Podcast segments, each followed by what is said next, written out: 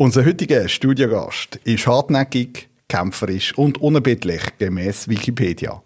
Er ist Vizedirektor vom Gewerbeverband und der neue Präsident vom FC Basel. Reto Baumgartner, herzlich willkommen im Baselcast. Dankeschön für die Einladung. Zuerst herzliche Gratulation zum Präsidium. Nochmal Dankeschön. hast du dir das können vorstellen, wo du einmal als Spieler beim FC Basel angefangen hast, dass du mal Präsident wirst? Nein, nein, ganz sicher nicht. Das sind, äh, bin schon mal froh habe ich zum FC Basel dürfen shooten. Das ist schon ein bisschen her. Und ähm, bin dann äh, in den Vorstand gekommen. Das ist dann auch eine Zeit gegangen. Und bis vor zwei Monaten hätte man äh, überhaupt nicht können vorstellen, Präsident zu werden. Ist auch nie ein Gedanke gewesen. Aber die Entwicklung ist jetzt so gewesen und jetzt freue ich mich natürlich darüber. Eben, du bist Profifußballer. Ähm, schauen wir doch vielleicht schnell in die Zeit zurück. Wo hast du die Karriere gestartet? Beim FC Wettingen. Das weiß man heute vielleicht nicht mehr so, aber das ist ein Verein, wo die äh, eine der besten Juniorenabteilungen hatte. Ähm, bin dort äh, auch aufgewachsen im Ort und habe dort äh, im Fußballclub meine Karriere gemacht und habe mit 18 dann dürfen in der höchsten Liga debütieren und habe einfach meine Karriere dort gemacht. Wie war das gewesen, damals, wo du deinem Vater gesagt hast, du willst Fußballprofi werden? Ja, das ist natürlich erstens mal noch eine andere Zeit gewesen und äh, zweitens ist äh, Profi natürlich noch ein bisschen etwas anderes gewesen, wie das heute ist. Also ich kann mag mich noch erinnern, mit äh, 16 mit der Junioren-Nationalmannschaft unterwegs gewesen und dann haben wir äh, unter anderem gegen Sevilla gespielt, an einem Turnier und dann hat es so einen losen Kontakt gegeben zu Sevilla und dann war mal so ein bisschen ein Gedanke gewesen, ins Ausland zu gehen, da es natürlich undenkbar und dann hat eigentlich aber meine Mutter natürlich das Machtwort gesprochen und gesagt, nein, nein, wir bleiben da und wir machen eine Lehre und dann schauen wir, was dann zusätzlich noch geht. Der FC Basel hat ja eine hervorragende Juniorenabteilung. Ist, ist heute die Kaderschmiede im Fußball anders als früher noch? Fängt man heute früher an schon viel professioneller? Ja, klar. Also, ich meine, nur die Anzahl von Trainings sind ganz anders. Es ist viel gezielter. Das Auswahlverfahren ist natürlich sehr, sag jetzt mal, krasser. Ähm, die Anforderungen sind auch anders. Also von dem her ist das die Zeit auch geschuldet, wobei jetzt der FCB ja jetzt auch gerade auf die jüngste Klasse verzichtet hat und die eigentlich wieder in der Region lädt und eigentlich erst später holt, was ich eigentlich eine sehr gute Entwicklung finde. Und dann, äh, sage jetzt mal ab 12 werden sehr gezielt geschult. Das ist klar. Aber es wollen viele Fußballprofi werden, es sind dann aber wenig, die effektiv äh, den Broterwerb mit dem können bestreiten können. Wo du dann zum FC Basel gewechselt bist, ähm, ist er noch in der Nazi B gewesen. Wie hast du die Zeit miterlebt? Ja, toll, genial. Also, obwohl Nazi B natürlich äh, vom, vom, vom Stadion und auch von den Zuschauern natürlich mehr wie Nazi A, sage ich jetzt einmal. Und das war natürlich ein Highlight gewesen. und ich bin Wettigen nicht verwöhnt gewesen mit der Anzahl Zuschauer. Das ist natürlich da ganz anders gewesen. und das ist aber auch der Grund gewesen, wieso es mich auf Basel gezogen hat. Hast du ähm, eine Ahnung, wie viel Goal das du geschossen hast für den FCB? Nein, es war das letzte Mal eingeblendet ähm, Ich schätze jetzt mal um die 40, glaube ich. ja, ja. Habe ich aufgerundet? Nein, also gemäß Wikipedia, gell, hast 122 Spiele bestritten und 21 Tore geschossen. Ah, okay. Aber man muss sagen, du bist Verteidiger gewesen. Ja, gekommen als Mittelfeldspieler ja. und dann mit dem Alter ein bisschen hintergerutscht. Aber dann ist ja das eigentlich, das ist jedes fünfte Spiel ein Topf. Ja, ja, eben. Kann, Kann man nicht so sagen. Kann man gar ja. nicht sagen. Nein, finde ich. Okay. Nach der Beendigung von deiner Profikarriere jetzt auf dem grünen Rasen, hast du neu angefangen. Hast eine Beachsoccer-Nationalmannschaft. Was steckt da dahinter? Ja, es war ein bisschen ein Abenteuer. Ähm, ich han, bin dann eigentlich nach meiner Karriere bin ich viel biken, bin ich also sportlich dranbleiben, einfach mal etwas anderes gemacht. Und dann ist der Angelo Schinzi gekommen und hat eine Truppe zusammen trommelt von ehemaligen Spielern. Und wir sind auf die Kanarischen Inseln geflogen, haben keine Ahnung gehabt, was uns erwartet, nicht einmal die Regeln kennt vom Spiel. Und dort eigentlich die ersten Länderspiele bestritten und dann hat es mich einfach gepackt. Und dann ist dann das so ein äh, Pionierprojekt geworden, wo dann nah dies nah eigentlich Jüngere dazugekommen sind. Und ich eigentlich so die Möglichkeit hatte, das gut zu kombinieren mit meinem Job und gleich noch äh, fit zu bleiben. Und von dem her ist es eine tolle Zeit gewesen, also eben mit Pioniercharakter, mit vielen Reisen in Europa, auf Brasilien. Und das ist wirklich genial gewesen. Wie schwierig ist das gewesen, nachher vom Profi körperlich zurückzufahren? Nicht schwierig. Also ich habe ja sowieso Sport gemacht und Beachsoccer ist eine relativ anstrengende Sportart. Mhm. Also darf man nicht ganz unterschätzen. Von dem her ist das äh, weiter so gegangen. Es ist eher heute schwierig. Also ich äh, kann nicht mehr Fußball spielen vom Knie her, aber auch wenn ich würde, könnte ich es nicht gut, weil der Kopf weiß, was machen und der Körper kann es nicht mehr umsetzen und das finde ich relativ schwierig und das macht dann irgendwie keinen Spaß. Bei sehr vielen Sportlern hat man so das Gefühl nach der Karriere, die haben keinen zwar Plan B gehabt. Oder schauen dann erst. Wenn man jetzt schaut, was du alles äh, auch beruflich ähm, erreicht hast und, und an was dass du eigentlich dran bist, bist du totaler Macher eigentlich. Hast du dir nie überlegt, selbstständig zu sein? Nein, es hat sich nie ergeben. Ich kann, äh, immer in einem sehr äh, guten Umfeld gewesen, wo ich fast als Selbstständiger habe können hantieren, sage ich jetzt mal. Also ich bin bei der Manuel im Lehrlingswesen und hatte dort eigentlich die Firma in der Firma gehabt bin dann zum Gewerbeverband gekommen und auch da sehr große Freiheiten, ähm, sehr viele Möglichkeiten zum Umsetzen. Und ich sage jetzt mal, ich habe eine gute Kombination. Ich habe gewisse unternehmerische Freiheiten, aber ich habe das Risiko nicht 100% von einem Unternehmer oder einer Unternehmerin und das passt mir eigentlich noch gut. Was hast du ursprünglich gelernt? Das KV gemacht. Das KV gemacht. Bürogummi, genau. Ja. Und dann eine Weiterbildung? Ja, also eben dann Fußball gespielt und dann in der Manor, wo ich dann auf den Beruf gesetzt habe, habe ich dann gleich mal den Haarfachmann gemacht mhm. und dann äh, ein paar Jahre später mal ein Nachdiplomstudium für betriebswirtschaftliches Management für Non-Profit-Organisationen, ein bisschen ein holpriger Titel. Aber äh, ja, ist mir dann auch wichtig gewesen, dort noch etwas für den Kopf zu machen und auch das ein oder andere Billett, sage ich jetzt mal, mit auf den Weg zu nehmen. Wie bist du denn zum Gewerbeverband gekommen? Ja, ich bin neuneinhalb Jahre bei der Manor am Hauptsitz, Lehrlingswesen, und das hat mir immer sehr gut gefallen. Ähm, die gleiche Aufgabe in einer anderen Firma hätte ich nicht so spannend gefunden. Und dann ist eigentlich beim Gewerbeverband die Stelle ausgeschrieben gewesen, der Berufsbildung, Leitung. Und ähm, ich habe es einfach probiert. Ich bin nicht unter Druck gewesen. Ich hätte auch bei dem Mann bleiben und dann das sind meistens noch gute Voraussetzungen, um äh, einen neuen Job zu finden, sage ich jetzt mal.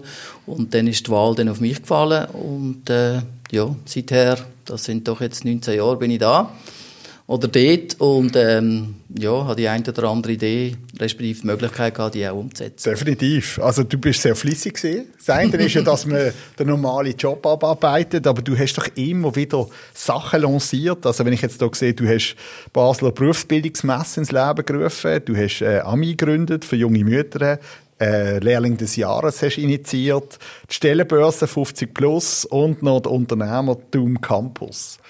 Das sind ja alles zusätzliche Sachen zum Daily Business, nehme ich an. Ja, am, ersten, am Anfang natürlich schon, aber ich bin nicht so der Verwalter, auch, aber nicht nur. Also ich bin äh, auch nicht nur der Strateg, sondern ich mache auch noch gerne konkrete Sachen selber. Und meistens ist es so gewesen, dass ich in diesen Projekt gestartet bin, indem dass ich selber gemacht habe und dann, wenn dann auch die Finanzierung mal sichergestellt war, habe ich dann irgendwo jemanden dazu gewinnen, das Projekt zu übernehmen. Und von dem her ist das immer noch ein guter Weg gewesen. Kommen wir gerne wahrscheinlich durch. Berufsbildungsmesse ist für alle Jugendlichen in der Region ein wichtiger Anlass. Was war die Grundidee dort? Ja, also in Basel-Land hat es schon vorher gegeben, einfach alle zwei Jahre. Und wir haben gefunden, das ist äh, eine Plattform, die es jedes Jahr braucht, weil jedes Jahr kommen äh, Jugendliche auf den Lehrstellenmarkt. Und dort haben wir eigentlich die Lücke geschlossen, sage ich jetzt mal. Und haben das auch sehr erfolgreich gemacht, noch mit dem Peter Malemann dazu mal als Zugpferd und äh, ja, weiß auch im ersten Jahr auch noch sehr zurückhaltend, was die Unterstützung vom Kanton war, wie sie so nicht so überzeugt sind, dass wir das schaffen und haben wir aber dann gleich geschafft und heute ist es eigentlich eine Institution, sage ich jetzt mal in Basel und eigentlich gar nicht mehr wegzudenken.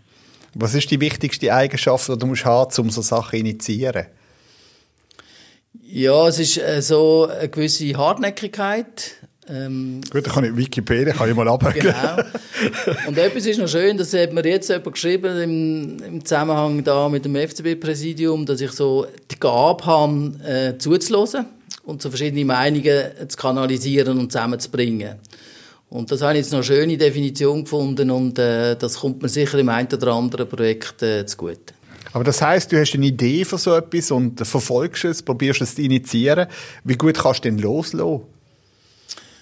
Wenn ich es in guten Händen weiss, kann ich sehr gut loslassen. Also ich tue ja alle den Projekte ein bisschen begleiten und bin so ein bisschen die, die, die Ansprechperson oder der Sparringpartner und von dem her fällt mir das recht gut. Aber dann ist das schon, weil irgendwo äh, hat ja der Tag gleich noch 24 Stunden. Also jetzt, wenn du schaust, was du alles machst. Und dann noch so grosse Events. Ich meine, da gibt es genug, die ein Event haben und da 20 Jahre verfolgen und, und das schön bei sich behalten. Dann bist du der Typ, der, der gute Teams um dich hat und, und die machen und du supportest weiter. Genau. Also das ist ja, wäre gar nicht möglich ohne das. Und mhm. ich habe wirklich ein tolles Team, das auch sehr engagiert ist, das die Projekte auch zu ihren Projekt macht. Und ähm, ja, ich darf sie begleiten, das finde ich auch noch spannend. Aber eben, der Lead haben eigentlich meine Leute und ähm, sie arbeiten so, wie ich auch gerne arbeite. Also sie haben ihre Freiheiten. Und wenn es Fragen gibt, dann äh, ich die beantworten oder wir tauschen unsere Meinung aus und dann gehen wir wieder weiter. Wie sieht die Zukunft aus? Jetzt bist du doch auf einer Kreuzung mit sehr vielen Wegen. Wohin geht's? Nein, nein, die Kreuzung ist nicht so, ist nicht so groß. Also es ist jetzt einfach, ein, sage jetzt mal, ein Hobby dazugekommen. Es ist äh, noch nicht ganz absehbar, ja. was das heißt. Ähm, für die Zukunft, was effektiv dazugehört und was nicht so dazugehört. Aber das ist jetzt nicht so, dass ich müsste irgendeine Entscheidung treffen und dafür oder dagegen, sondern das läuft jetzt so weiter. Die Organisation wird sicher noch ein bisschen zunehmen, aber da habe ich eigentlich das Gefühl, da bin ich relativ gut organisiert und von dem her äh, eben muss ich jetzt gerade nicht Entscheidungen treffen zu irgendwelchen Kreuzungen. Aber ist das der Grund gewesen, warum man die gewählt hat? Ich meine, du bist ja wirklich jetzt mit einem guten Resultat gewählt worden. Irgendwie 1300 hat es gebraucht und du hast irgendwie 2,6 gehabt. Also du hast, hast die Leute überzeugt. Ähm, das ist auch eine totale Bescheidenheit jetzt da. Ich meine, Clubpräsident vom FCB, also ja, das ist sonst den Präsident immer so leicht gestaltet. Weißt du, Nein, das also. bin ich nicht. Wobei das Resultat ist, also es sind 93 Prozent, wo ich ja. Stimmen äh, bekommen habe. Also das hat mich dann schon überrascht. Das sind ja fast die diktatorischen Zustände. ähm, aber es ist Man auch sieht, dass in anderen Ländern läuft es nicht immer so. genau, aber es ist äh, auch ein gewisses Vertrauen. Ja. Ich habe das Gefühl, es ist ein bisschen ein Vertrauen wo vom Netzwerk, das ich auch im Job in den mhm. letzten Jahren aufgebaut habe, auch mit den Leuten, die ich zusammen arbeite die reden ja auch miteinander und, und von dem her macht es mich schon ein bisschen stolz natürlich auch, mhm. ist aber eine gewisse Verantwortung, das ist mir schon bewusst. Jetzt bist du schon so lange in dem Verein tätig und, und dabei, ähm, aber bist doch auch immer ein bisschen hinter der Kulisse gewesen. Jetzt bist du auf einmal im Fokus. Macht dir das auch Angst oder ähm, hast, hast du dich auf das eingestellt? Also ich bin vor allem im Hintergrund tätig gewesen. Das ist aber auch die Rolle gewesen. und die, äh, ich bin eigentlich noch gerne Nummer zwei, sage ich jetzt mal, oder drei, vier, was auch dann immer. Ähm, was jetzt genau kommt, weiß ich nicht. Also ich habe jetzt die Woche ein bisschen erlebt von den Medien. Ich habe es vorher schon erlebt, jetzt auf, auf die Wahlen hin. Also das ist äh, ein grosses Medienthema. Es ist äh, ja große Resonanz in der Stadt. Also fast jeder Sitzung oder Zusammenkunft, die ich hatte, ist das irgendwie ein Thema gewesen. Was aber auch schön ist, also, und zeigt ja, dass der FCB, FCB bewegt, mhm. dass mhm. es eine Herzensangelegenheit ist, dass äh, es allen wichtig ist und das finde ich echt noch schön. Also jetzt als Laien, oder? Hat es ja auf der FC Basel gegeben. Aber die sind ja aufgesplittet. Also es gibt den Verein und es gibt AG. Und vorher jetzt, unter der vorherigen Präsidenten, ist einfach der Präsident, hat, ist Präsident von beidem gewesen. Ist das richtig? Das ist so, ja. ja. Das ist in der Geschichte so ja. vom FCB. Und genau. jetzt hat, man, jetzt hat man das einfach ein bisschen klarer getrennt. Kann man das so sagen? Hat man das entflechtet? Ja, es hat natürlich... Äh eine gewisse Unlogik drin gehabt, oder? Dass, dass der Präsident, der, sagen jetzt mal, selber sie 75 Prozent hat von der AG, noch die restlichen 25 Prozent mhm. im Auftrag vom Verein auch noch gerade wahrnimmt. Und ja, das ist ein bisschen komisch. Und das haben wir entflechten. Das ist auch Herr Bogener relativ schnell mhm. klar gewesen. Und er auch wichtig, dass man das entflechtet. Und das ist jetzt passiert. Aber die Machtverhältnisse, sage jetzt mal, oder die Entscheidungsgewicht sind immer noch die gleichen. Die sind beim Besitzer von dem ganzen Club. Mhm und die 25 Prozent sind im Verein. Aber es ist natürlich mehr ein Anliegen, dass ich die Stimme natürlich schon dort reinbringe ähm, und vielleicht auch die eine oder andere kritische Frage stelle. Aber äh, mir ist auch bewusst, dass äh, eben die Entscheidungswege immer noch die gleichen sind wie vor dieser Wahl.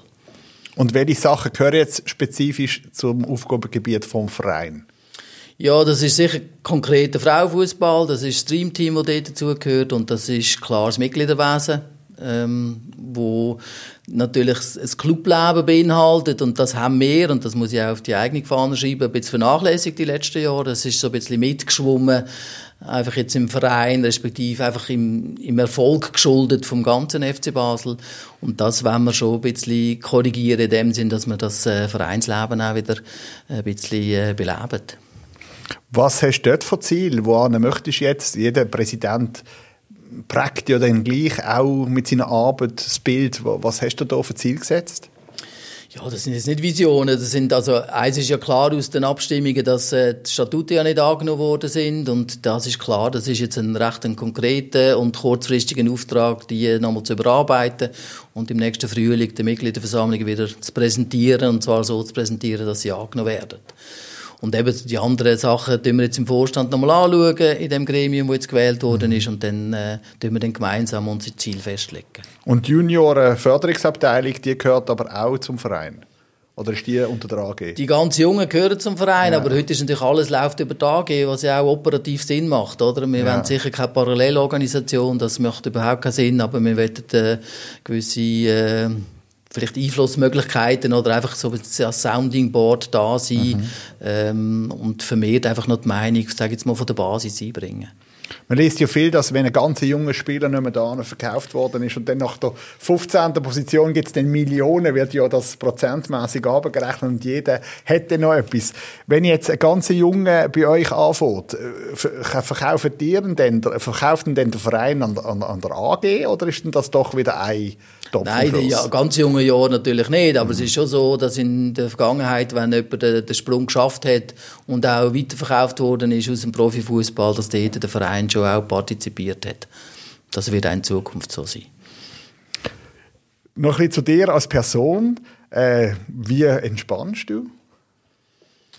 Am besten beim Sport und beim Nichtstun. also ich, äh, eben Fußball lässt meine Gesundheit nicht mehr zu, aber ich kann joggen, ich gehe biken, habe ich wieder ja. angefangen und das sind Sachen, die zum Kopf durchlüften gut tun und dann natürlich mit der Familie, das tut mir gut und das lenkt auch ab. Du hast drei Kinder, gell? Genau. Ja, Bub und Mädchen? Ein Bub, der äh, 10 ist, äh, 9 ein Mädchen und 6 ein Mädchen. Wenn er sagt, ich will mal Fußballspieler werden, was sagst du denn? Ja, das sagt er im Moment. spielt beim FC Terwil, aber da müsste er vielleicht seinen Einsatz noch ein bisschen erhöhen. Und seine, Strenge Blick vom Vater. Aber, äh, also, das sind seine Ziele und die sollen verfolgen. Wie realistisch das ist, das wissen wir jetzt ja gerade noch nicht. Wer hat in deinem Leben, noch drei so allgemeine letzte Fragen, wer hat dich in deinem Leben am meisten inspiriert? Irgendein Trainer, ein Lehrer, eine Freundin?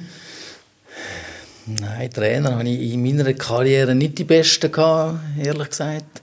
Also das äh, kann ich jetzt nicht sagen. Vielleicht meine Primarlehrerin. Ob das gerade eine Inspiration war, kann ich jetzt nicht sagen. Aber, aber sie hat die prägt. Ja, prägt. Äh, ja, ich glaube, es ist, und das merke ich auch jetzt bei meinen Kindern, oder? So, die Lehrperson nimmt eine entscheidende Rolle ein in der Schule. Also das ist dann der Lehrplan ist das eine, aber äh, so die Beziehungsarbeit von, von der Lehrer zu den Kindern ist, ist entscheidend und äh, ja, lassen wir das mal so stehen. Über was hast du dich das letzte Mal so richtig aufgeregt? Über äh, heute Morgen gerade äh, bei der Berufsmesse haben wir zu wenig Kapazität gehabt auf, ähm, auf der Telefonanlage und dann haben gewisse Gespräche nicht können stattfinden. Da haben wir ein bisschen aufgeregt. Und was hat dich das letzte Mal so richtig gefreut?